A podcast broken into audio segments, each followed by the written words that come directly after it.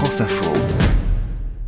Bonjour Anne Le Gall. Bonjour. Alors c'est une récolte qui a normalement lieu en ce moment, mais pas cette année. C'est la cueillette de l'arnica sauvage. Elle est annulée dans les Vosges à cause de la sécheresse. Oui, l'arnica c'est une plante aux fleurs jaunes connue pour ses propriétés anti-inflammatoires. On peut la trouver dans des crèmes ou des gels pour soulager des bleus ou des bosses. Elle pousse particulièrement dans les Hautes-Vosges, zone qui fournit habituellement les trois quarts du marché français de l'arnica sauvage.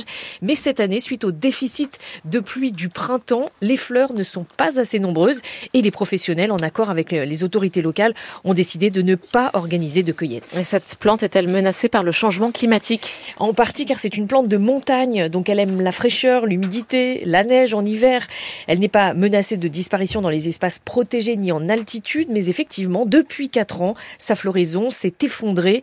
Le climat l'explique en partie, mais pas seulement, m'a expliqué Thibaut Ingray, botaniste au Conservatoire de l'espace naturel de Lorraine, car l'urbanisation, le fauchage plus fréquent des champs, l'utilisation d'engrais perturbe aussi l'écosystème de l'arnica et réduit son aire d'expansion. Alors Anne, l'arnica n'est pas la seule plante de montagne touchée par l'évolution climatique.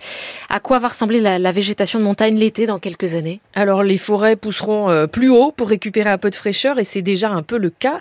Euh, des études menées montrent que le nombre d'espèces végétales a doublé en l'espace de 150 ans dans les massifs de montagne.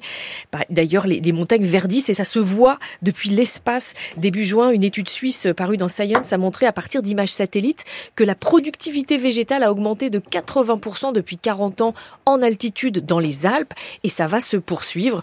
D'ici 2100, les massifs alpins pourraient perdre 90% de leur surface glaciaire. Ce que ça ne sera pas sans risque pour les alpinistes, on vient de l'entendre. L'été en 2100, le sommet du Mont Blanc devrait rester blanc vu l'altitude, mais juste en dessous, le paysage sera donc plus gris, plus rocailleux et un peu plus bas, beaucoup plus vert qu'aujourd'hui. Merci beaucoup Anne Le Gall.